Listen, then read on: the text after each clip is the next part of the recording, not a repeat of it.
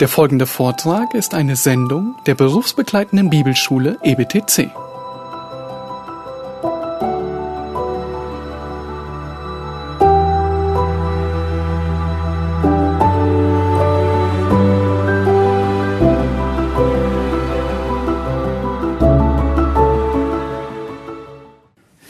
Ja, wir schlagen miteinander auf Römer Kapitel 8. Und wir lesen zunächst miteinander die Verse 1 bis 17. Römer Kapitel 8, die Verse 1 bis 17. Also ist jetzt keine Verdammnis für die in Christus Jesus sind. Denn das Gesetz des Geistes des Lebens in Christus Jesus hat mich frei gemacht vom Gesetz der Sünde und des Todes. Denn das dem Gesetz Unmögliche, weil es durch das Fleisch kraftlos war, tat Gott, indem er seinen eigenen Sohn in Gleichgestalt des Fleisches der Sünde und für die Sünde sandte und die Sünde im Fleisch verurteilte. Damit das Recht des Gesetzes erfüllt wird in uns, die nicht nach dem Fleisch, sondern nach dem Geist wandeln. Denn die nach dem Fleisch sind, sinnen auf das, was des Fleisches ist, die aber nach dem Geist sind auf das, was des Geistes ist. Denn die Gesinnung des Fleisches ist der Tod, die Gesinnung des Geistes aber Leben und Frieden, weil die Gesinnung des Fleisches Feindschaft ist gegen Gott, denn sie ist dem Gesetz Gottes nicht untertan, denn sie vermag es auch nicht. Die aber im Fleisch sind, vermögen Gott nicht zu gefallen. Ihr aber seid nicht im Fleisch, sondern im Geist, wenn nämlich Gottes Geist in euch wohnt. Wenn aber jemand Christi Geist nicht hat, der ist nicht sein. Wenn aber Christus in euch ist, so ist der Leib zwar tot der Sünde wegen, der Geist aber Leben der Gerechtigkeit wegen.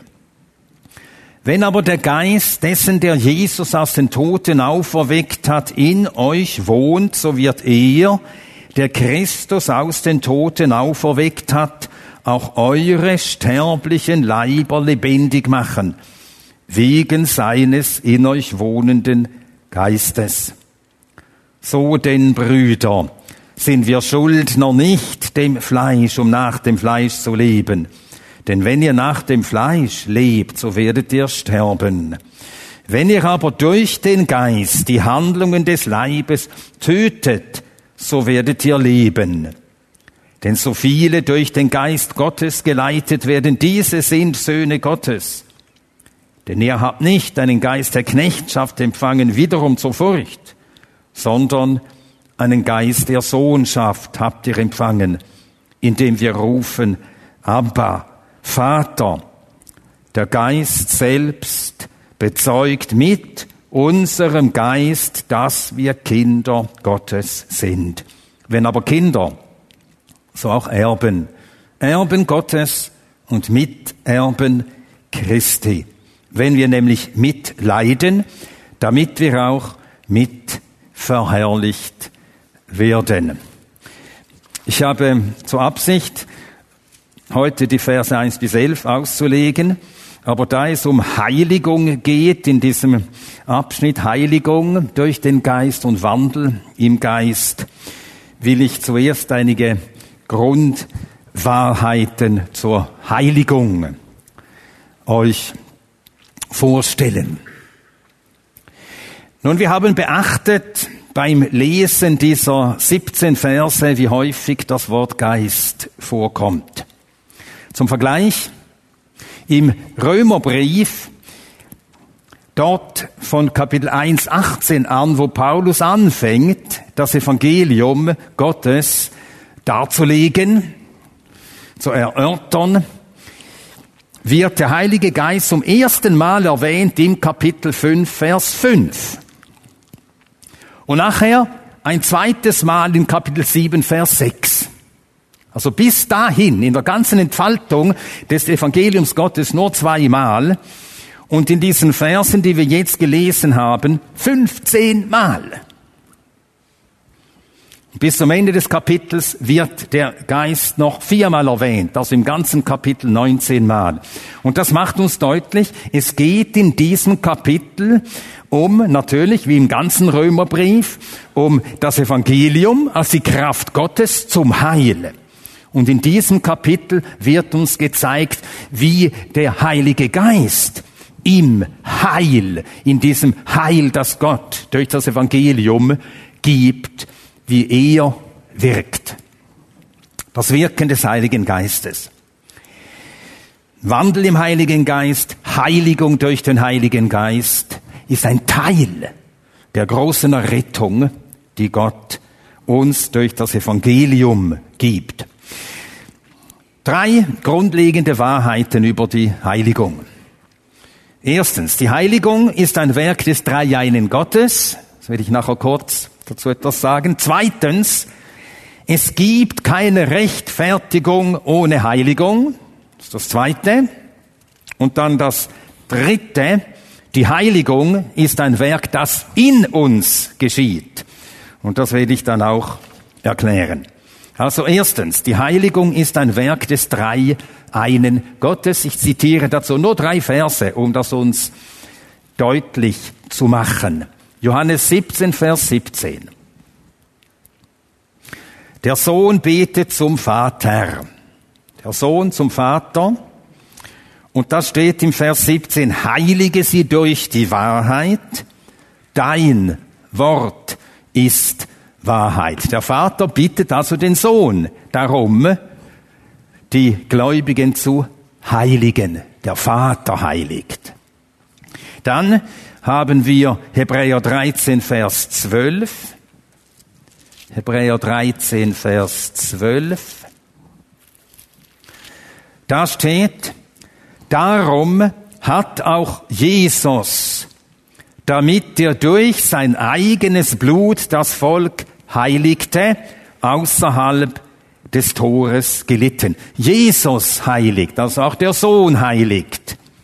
Und dann eine Stelle noch zum Wirken des Heiligen Geistes in der Heiligung. Auf diesen Vers wurde heute im ersten Referat verwiesen. Wir lesen ihn jetzt miteinander. 2. Korinther 3, Vers 18. 2. Korinther 3, Vers 18. Wir alle aber mit aufgedecktem Angesicht die Herrlichkeit des Herrn anschauend, werden verwandelt nach demselben Bild. Das ist eben der Prozess der Heiligung. Wir werden verwandelt nach demselben Bild von Herrlichkeit zu Herrlichkeit. Alles durch den Herrn, den Geist. Nun, die Heiligung geschieht also durch ein göttliches Wirken. Und das ist ganz entscheidend. Das haben wir auch im Lied zum Ausdruck gebracht. Äh, Thomas sagt auch etwas dazu.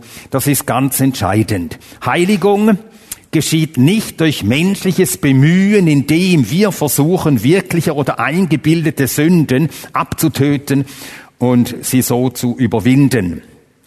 Römer 8, Vers 13, den Vers haben wir ja eben gelesen sagt, wenn ihr durch den Geist die Handlungen des Leibes tötet. Er, der Geist, ist der Urheber. Er ist der Wirkende.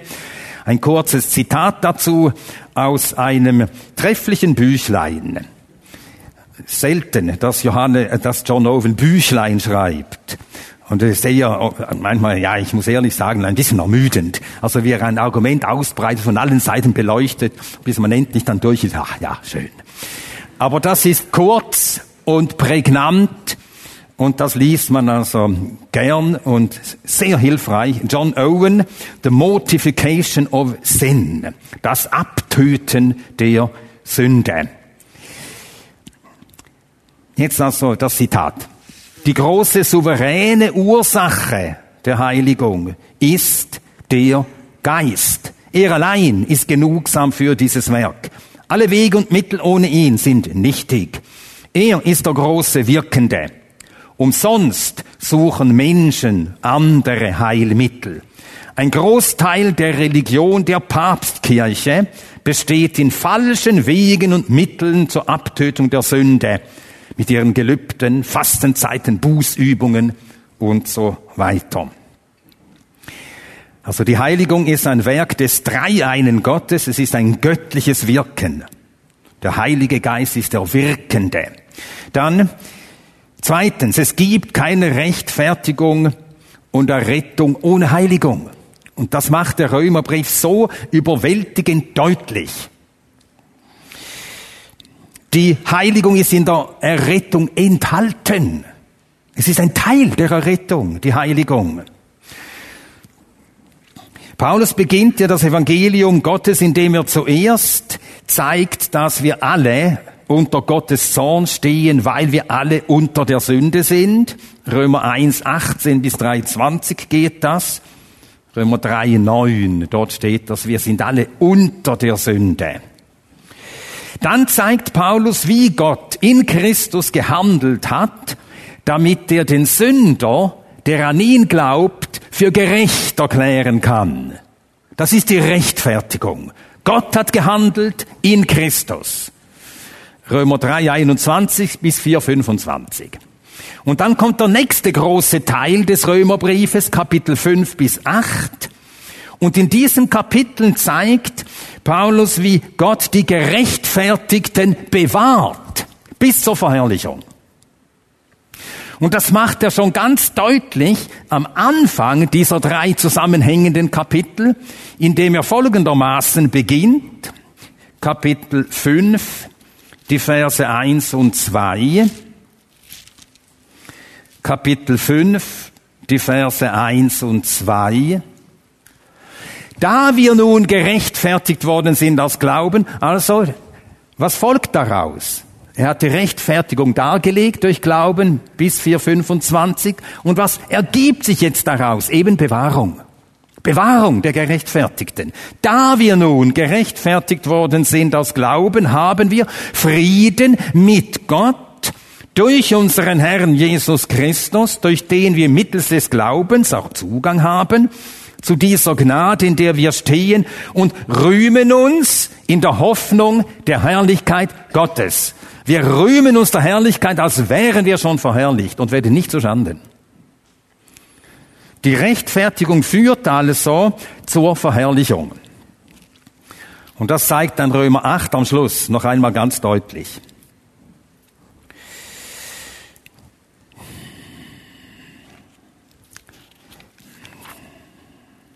Gott bewahrt also die Gerechtfertigten, bis sie verherrlicht sind. Und so schließt dieser Teil des Römerbriefes, Kapitel 5 bis 8, mit diesen Fragen. Wer wird uns scheiden von der Liebe Christi? Drangsal oder Angst oder Verfolgung oder Blöße oder Gefahr oder Schwert, wie geschrieben steht. Um deinetwillen werden wir getötet den ganzen Tag. Wie Schlachtschafe sind wir gerechnet worden. Doch in diesem allem sind wir mehr als Überwinder durch den, der uns geliebt hat, durch Christus. Denn ich bin gewiss, dass weder Tod noch Leben, weder Gegenwärtiges noch Zukünftiges, weder Höhe noch Tiefe, noch irgendein anderes Geschöpf uns zu scheiden vermögen wird von der Liebe Gottes, die in Christus Jesus ist, unserem Herrn.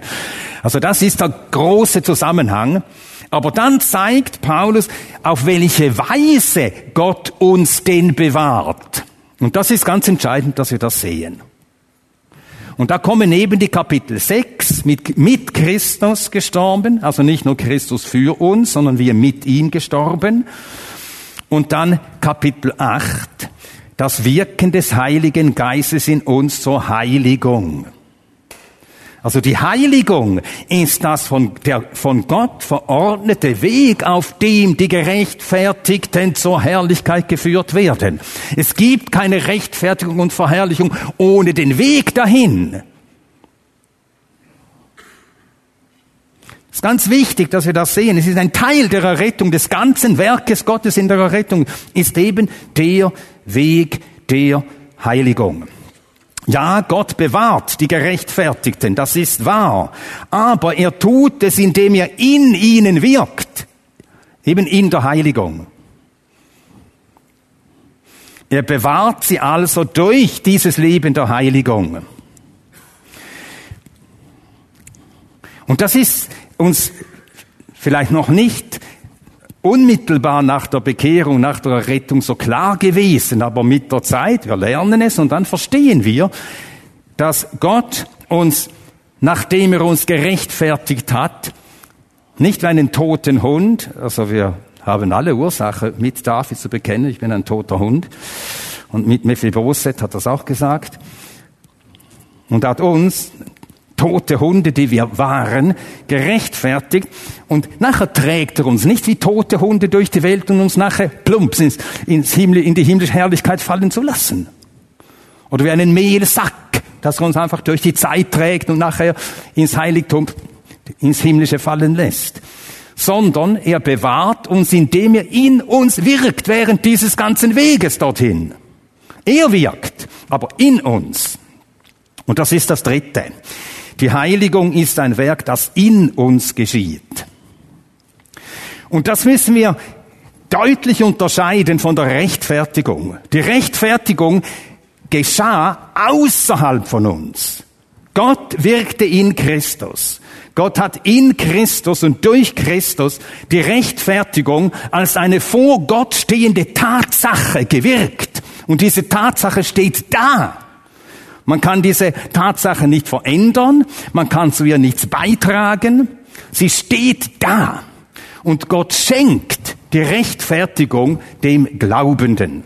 Das ist ganz außerhalb von uns geschehen. Oder wie die Reformatoren in ihrem Latein damals sagten, extra nos, außerhalb von uns. Die Heiligung hingegen die geschieht in uns. Und darum ist es sicher geschickt, wenn man sagt, die Rechtfertigung, das ist, die ist monergistisch. Monos, das heißt allein, und Ergon, das Werk monergistisch, allein wirkend. Und so spricht man auf Deutsch von der Alleinwirksamkeit Gottes in der Rechtfertigung. Es ist nicht so geschickt. Ich habe das zwar einmal so hier in einer Gesprächsrunde gesagt. Manchmal, da wird man gefragt und nachher muss man aus der, aus der Hüfte schießen. Und dann sagt man zu schnell etwas das dann äh, nicht immer ganz durchdacht war. Äh, die Heiligung, es ist nicht geschickt, wenn man sagt, die Heiligung sei monergistisch. Es ist wahr, Gott wirkt die Heiligung, aber er wirkt sie ja in uns. Das heißt, er wirkt in und an uns und so geschieht eben an uns etwas in der Heiligung. Eine Stelle dazu, Philippa 2, Vers 13. Philippa 2, Vers 13.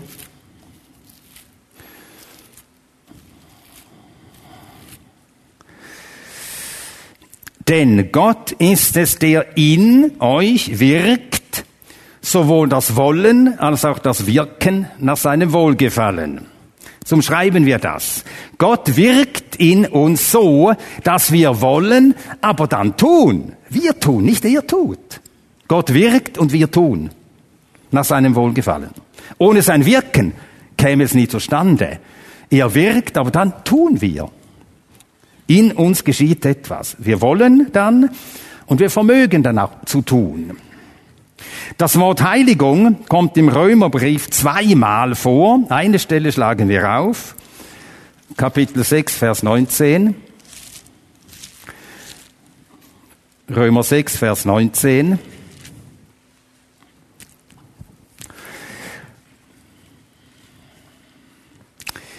Da sagt Paulus, ich rede menschlich wegen der Schwachheit eures Fleisches. Und jetzt kommt ein Vergleich. Denn ebenso, wie ihr eure Glieder hingegeben habt oder hingabt, wie ihr eure Glieder hingabt zu Sklaven der Unreinheit und der Gesetzlosigkeit, so Gesetzlosigkeit, so gebt jetzt eure Glieder hin zu Sklaven der Gerechtigkeit und Heiligung oder Heiligkeit. Das heißt, so wie wir der Sünde dienten mit unserem ganzen Willen, wir dienten der Sünde und mit ganzer Kraft. Und so jetzt, wo wir gerechtfertigt sind, geben wir uns hin, das ist ein Willensakt. Gott macht uns willig, aber wir müssen dann willig das auch tun. Wir geben uns hin zur Heiligung. Wir tun das mit Entschlossenheit und wir tun es immer wieder. Das ist nicht eine einmalige Erfahrung, wir tun es immer wieder, jeden Tag neu. Jeden Tag neu.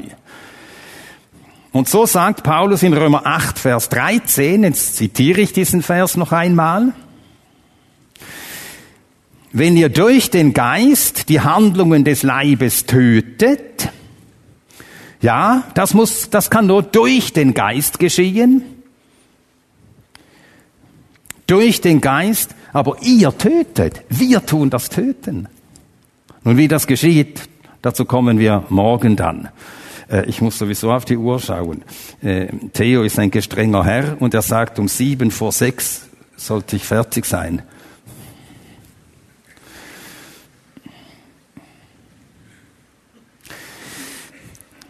Noch eine Stelle, Kolosser 1, 29. Kolosser 1, 29.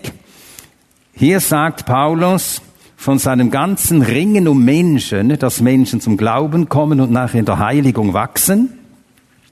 Im Vers 29, wozu ich mich auch bemühe, indem ich kämpfend ringe, ich ringe, ich kämpfe, aber gemäß seiner Wirksamkeit. Also Gott wirkt und wir tun. Und Jonathan Edwards, er hat das sehr schön formuliert. Äh, die bei mir systematische Theologie hatten, die haben das von mir schon gehört, dieses Zitat.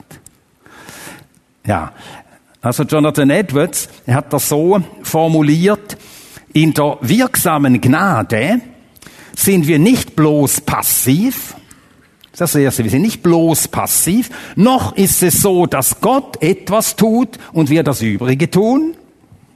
So ist es auch nicht. Das ist die katholische Vorstellung. Es ist nicht so, dass Gott etwas tut und wir tun das Übrige, sondern Gott tut alles und wir tun alles. Gott tut alles und wir tun alles. Gott wirkt alles und wir handeln alles. Denn das ist es, was er hervorbringt, nämlich unsere eigenen Taten. Gott ist der einzige wirkliche Urheber und Quell, wir allein die wirklich Handelnden. Gut, also so viel zur Bedeutung, zur Frage, einige Grundwahrheiten über die Heiligung, bevor wir uns jetzt dem Text zuwenden. Also wir halten fest, Heiligung ist ein Werk Gottes, ein Wirken Gottes. Zweitens, Heiligung ist ein Teil der Errettung. Es gibt keine Rechtfertigung, die nicht zur Heiligung führt, in der Heiligung äh, als Ergebnis hervorgeht. Und drittens, die Heiligung ist ein Werk, das Gott in uns tut.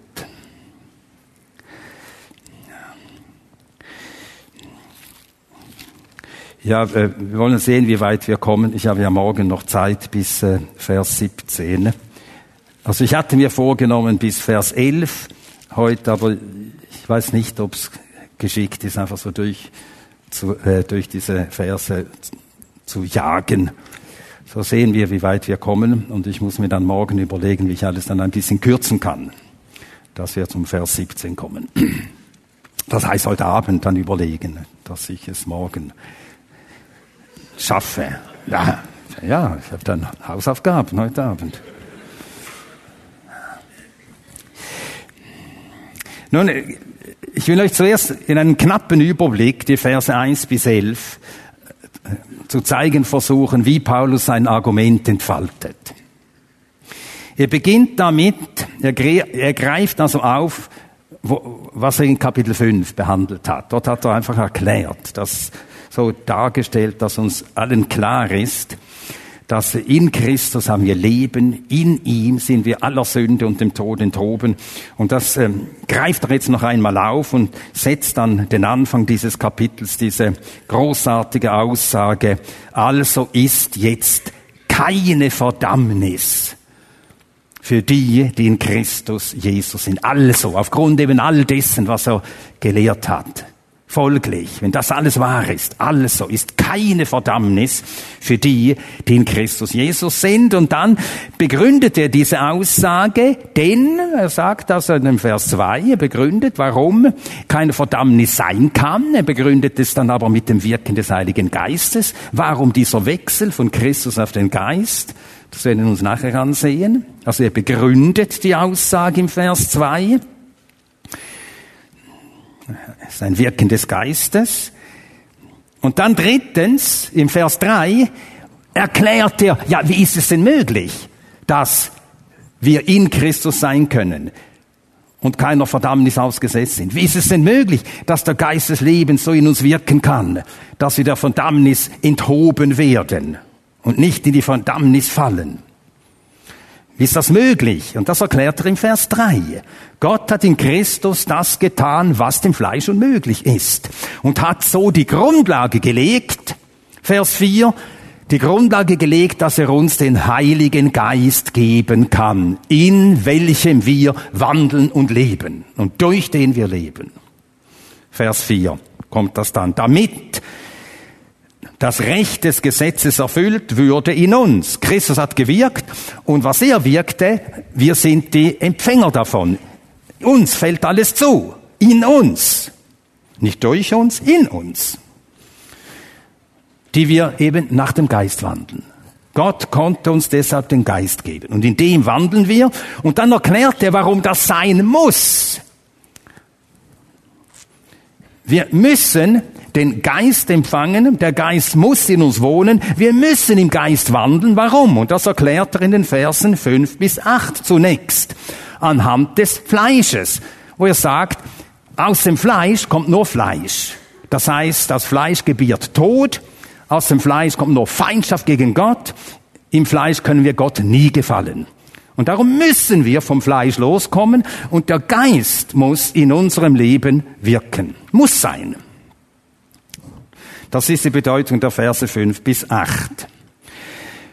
Und dann in den Versen 9 bis 11, dort stellt er dann den Christen dem gegenüber, der im Fleisch ist. Wir sind nicht im Fleisch, sondern im Geist. Gottes Geist wohnt in uns. Und das bedeutet im Vers 11, weil Gottes Geist in uns wohnt und wirkt, ist das Ziel gewiss, nämlich wir werden einst auferstehen zur Herrlichkeit. So haben wir also in diesen Versen 8 bis 11 wiederum diesen, diesen Dreiklang, diesen Dreiklang.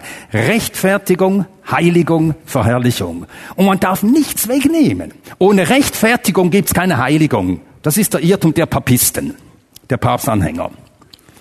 Die wollen sich selber heiligen in einiger Kraft. Nein, wir müssen gerechtfertigt sein, sonst gibt's keine Heiligung.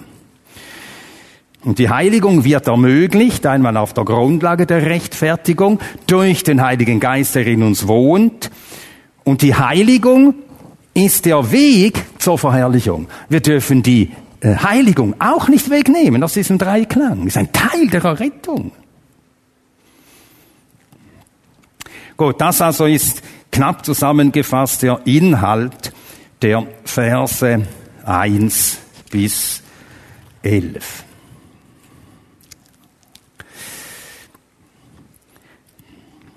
Also einige Einzelheiten jetzt aus diesen Versen. Also ist jetzt keine Verdammnis. Da ist keine Verdammnis für die, die in Christus Jesus sind, weil wir gerechtfertigt sind. Wir mussten natürlich gerechtfertigt werden, sonst könnten wir nicht in Christus sein. Und so ist keine Verdammnis. Und dann im Vers 2 fährt Paulus fort, also er erklärt das, diese Aussage, warum keine Verdammnis, denn. Und dann erklärt er aber, das nicht mit der Rechtfertigung, dass es darum keine Verdammnis gibt, weil wir gerechtfertigt sind. Und das hat er vorher gemacht. Jetzt gibt er eine andere, eine zusätzliche Erklärung. Denn das Gesetz des Geistes des Lebens in Christus Jesus, ah, der Geist ist da. Es gibt eine Ordnung des Geistes. Das ist die Ordnung des Geistes des Lebens. Und in Christus sind wir von der alten Ordnung, da war Fleisch, da war Tod, da war Verdammnis, sind wir in diese neue Ordnung versetzt worden. Das ist die Ordnung des Geistes des Lebens. Und es ist der Geist des Lebens eben in uns, der uns durch diese Welt, durch diese Zeit führt, heiligt und so ans Ziel bringt. Und so begründet Paulus die Tatsache, dass keine Verdammnis ist, eben damit, dass der Geist in uns wohnt, uns führt und uns heiligt. Also wir merken wieder Rechtfertigung und Heiligung. Man darf sie nicht trennen. Wir unterscheiden sie, aber man kann sie nicht trennen. Ist eine organische Einheit. Sie hängen aneinander. Rechtfertigung und Heiligung. Und es ist der Geist in uns, der uns führt und so frei macht. Er lässt uns die Ordnung der Sünde und des Todes überwinden. Gesetz muss man hier verstehen als Ordnung. Gemeint ist Ordnung. Also Gesetzmäßigkeit. Und dann begründet Paulus eben im Vers 3, wie das möglich war, das dem Gesetz Unmögliche, weil es durch das Fleisch kraftlos war. Das Fleisch ist nutzlos. Das Fleisch nützt nichts. Johannes 6, 63. Dort sagt das der Herr den Juden. Das Fleisch nützt nichts. Der Geist ist es, der lebendig macht. Ohne das Wirken des Heiligen Geistes bleiben wir in der Sünde gefangen, in der Finsternis, gefangen, auch in unserem Denken verfinstert. Das Fleisch nützt nichts. Und so tat Gott in Christus alles, was durch das Fleisch nicht geschehen konnte. Das Gesetz ist gut, heilig, gerecht und gut, Römer 7, Vers 12, dort sagt das Paulus. Aber das Fleisch ist nicht gut. Und so ist es, war es dem Gesetz unmöglich, Leben zu geben, weil der Mensch eben Fleisch ist, ein Sünder ist. Ich habe hier ein Zitat von meinem Landsmann, ich bin ja ein alter Schwede, wie gesagt wurde, Karl Olof Rosenius, so spricht man das schön schwedisch aus. Äh, das ist ein Artikel aus einer Zeitschrift Pietisten, also der Pietist. Und er hat jahrzehntelang hat er Artikel geschrieben, wo er das Evangelium in wunderbarer Weise erklärt. Und er ist unzähligen Menschen im 19. Jahrhundert in Schweden und in allen nordischen Ländern, seine Schriften wurden dann übersetzt, auch etliches auf Deutsch, wirklich zum Segen geworden. Und er sagte im Zusammenhang mit dem Fleisch und mit dem Gesetz einmal Folgendes. Ich stelle einen Tischler an und bitte ihn, mir einen schönen Tisch zu fertigen. Er versteht seine Sache und besitzt treffliche Werkzeuge, aber ich gebe ihm faules Holz. Da mag er noch so tüchtig sein und die besten Werkzeuge verwenden, aber er wird nichts zustande bringen, weil der Werkstoff so schlecht ist. Das Gesetz ist gut, der Werkstoff taugt nichts. Und darum hat Gott die Sünde im Fleisch verurteilt, Vers 3. Das ist wichtig, dass wir das sehen. Gott vergibt die Sünde im Fleisch nicht. Dann ist im Fleisch schockiert. Gott vergibt Sünden. Er vergibt sündige Taten. Er vergibt Schuld. Aber er vergibt nicht die Sünde, die Sündennatur, sondern er verurteilt sie. Er richtet sie. Er tut sie weg. Er bringt sie in den Tod. Sie ist wirklich nutzlos, untauglich. Und dann erklärt er im Vers 5, im Vers 4, damit das Recht des Gesetzes erfüllt wird in uns, die nicht nach dem Fleisch, sondern nach dem Geist wandeln. Nun, das Gesetz verlangte vollkommenen Gehorsam und versprach. Das war die Ordnung. Wir können sagen, das ist die Ordnung des Gesetzes, die Weisung des Gesetzes. Wir können auch sagen, die Forderung des Gesetzes. Römer 10, äh, Vers 5. Römer 10, Vers 5. Denn Mose beschreibt die Gerechtigkeit, die aus dem Gesetz ist. Der Mensch, der diese Dinge tut, wird durch sie leben. Das Gesetz verlangte Gehorsam. Und so konnte niemand leben. Aber der Mensch, Christus wurde Mensch, lebt als Mensch und er hat vollen Gehorsam geleistet und darum, er hätte leben können. hätte nicht sterben müssen. Er starb unseren Tod, erfüllte damit alle Forderungen des Gesetzes für uns an unserer Stelle, auch die Strafen des Gesetzes. Und deshalb kann er jetzt uns das Leben geben, das was das Gesetz nicht geben kann. Jetzt gibt er uns das Leben und dieses Leben gibt er uns mit seinem Geist. Der Geist des Lebens, der jetzt in uns wohnt und wirkt. Und das zeigt uns noch einmal die absolute Notwendigkeit der Gabe des Heiligen Geistes. Sonst können wir nicht in dieser Welt der Sünde und des Todes unseren Weg gehen. Es wäre unmöglich. Jetzt zitiere ich noch einmal einen, einen äh, schwedischen Lutheraner. Rosenius war ja guter Lutheraner, wie alle Skandinavier. Und zwar äh, ein äh, Theologe, der war Vollbluttheologe, Rosenius war auch Theologe, hat sein Theologiestudium aber nie abgeschlossen. Er wurde einfach von der Pflicht, das Evangelium zu predigen, ergriffen und hat das dann getan. Aber den ich jetzt zitiere, ein gewisser Anders Nygren. Er hat äh, einen Kommentar zum Römerbrief geschrieben, der äh, 44, 1944 erschienen ist auf Schwedisch, 1951 auf Deutsch. Und er schreibt zu dieser Stelle, Römer 8, 4, so geschah es, dass Gott mit der alten Ordnung, die alte Ordnung, mit dem Gesetz der Sünde und des Todes Schluss machte. Für die, die in Christus sind, ist das Alte aufgehoben. Keine Verurteilung, keine Verdammnis, keine Sünde, kein Gesetz und kein Tod hat mehr Macht über sie. Sie sind in eine ganz neue Ordnung versetzt worden. Das Leben des alten Äons oder der alten Ordnung, das dadurch gekennzeichnet ist, dass es ein Leben im Fleisch und nach dem Fleisch ist, ist für sie abgetan. Durch Christus sind sie nun der neuen Ordnung des Geistes unterstellt. Sie wandeln nicht nach dem Fleisch, sondern nach dem Geist. Ich habe noch drei Minuten Zeit. Wie soll ich die verwenden? Ich verwende sie, indem ich euch noch ein Zitat zumute. Und ich mache dann morgen Fortsetzung an dieser Stelle. In diesem ganzen Abschnitt stehen Leben und Tod, Fleisch und Geist einander gegenüber. Also achtet einmal drauf, zählt einmal die Vorkommen, streicht mit je einer Farbe an. Dann seht ihr das. Und das macht uns dann noch einmal klar, warum der Geist Gottes hier so häufig erwähnt wird. Genau das macht es uns klar. Also, noch ein Zitat.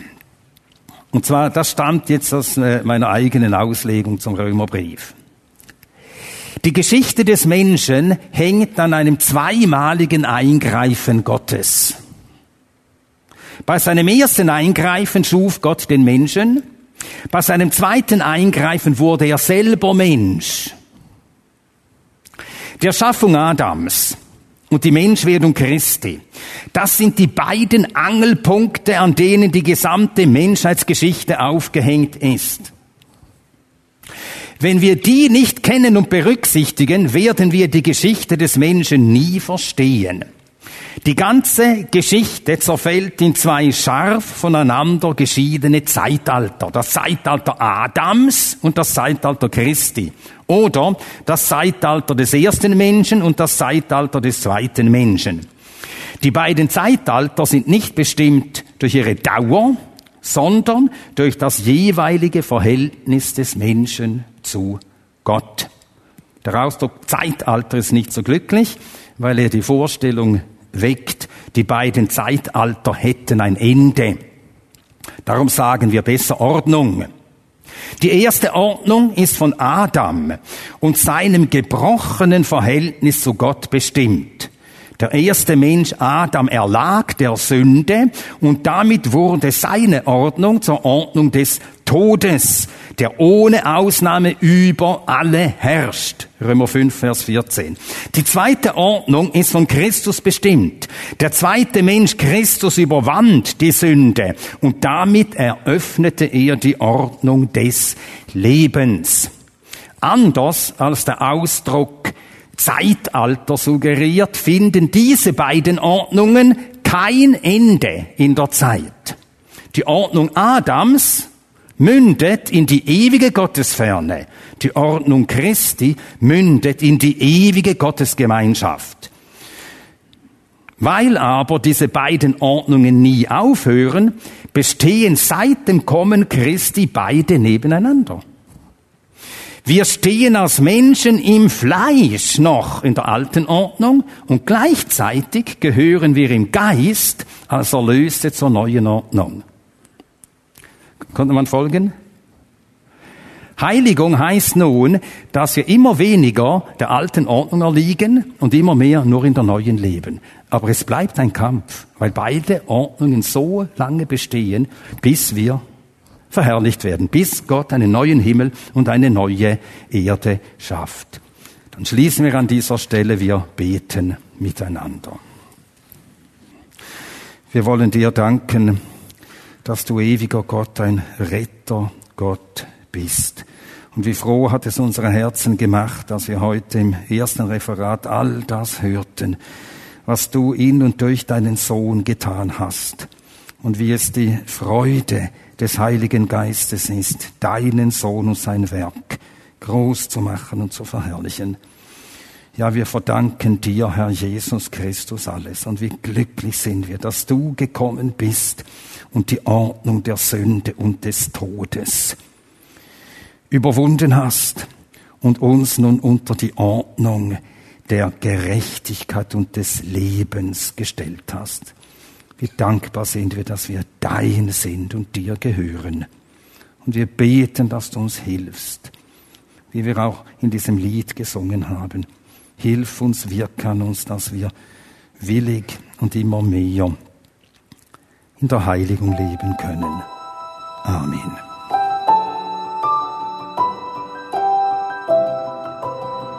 Diese Sendung war von der berufsbegleitenden Bibelschule EBTC. Unser Ziel ist, Jünger fürs Leben zuzurüsten, um der Gemeinde Christi zu dienen. Weitere Beiträge, Bücher und Informationen findest du auf ebtc.org.